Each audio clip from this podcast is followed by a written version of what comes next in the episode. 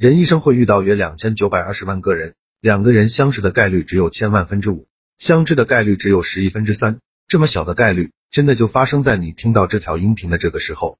那么我们就算是正式互相认识了。我给听到这条音频的朋友送一份礼物，是一本书，书名叫做《回话的技术》，提升口才，提升情商，效果比较好，帮助每个不会说话的人更好的和这个真实的社会相处。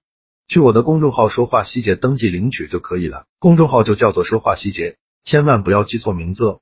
我还会在里边更新一千条社交话术、情商技巧。非常值得关注，十条规矩让人瞬间清醒一，远离想方设法讨好你的陌生人，比如嚣张的骗子、美丽动人的产品推销员。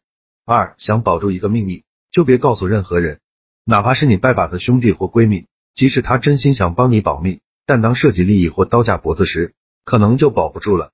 三，如果向别人请求帮助，却迟迟没有得到回应或考虑一下，那你就别再问了。有时沉默和回避也是一种拒绝方式。四熟人的生意是最难做的，有关利益分配的东西最好不要牵扯熟人，如果必须要，得先讲清楚，比如合伙创业、亲戚入职，到时如果分配不满，很可能造成大麻烦。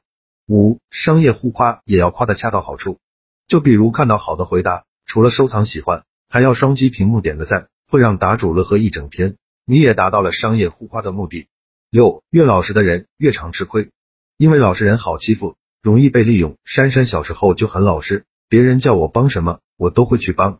结果一次没帮，就说我不仗义。别以为老实人很傻，他们只是大智若愚，比较善良而已。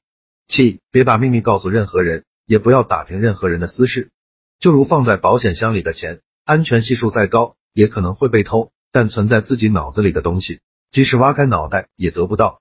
八，别人请求的事有难度，要么委婉拒绝，要么说这个事我只能尽量。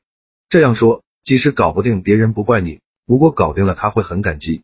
在工作生活中，合理控制自己和别人的期望值，能提高双方好感。九，好听的话当面说给大家听，难听的话藏着掖着私下说。骂人不给台阶下，不仅会伤到对方自尊，还会让别人觉得你素养不够，拉低你的形象。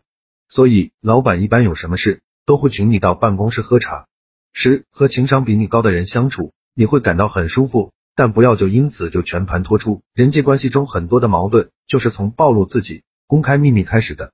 好了，这条音频到这里就结束了，会有人直接就离开了，也会有人觉得与众不同，从我说的话就能感受得到真诚。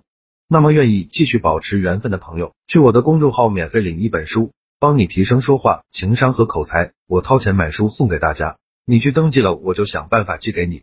公众号名字叫说话细节。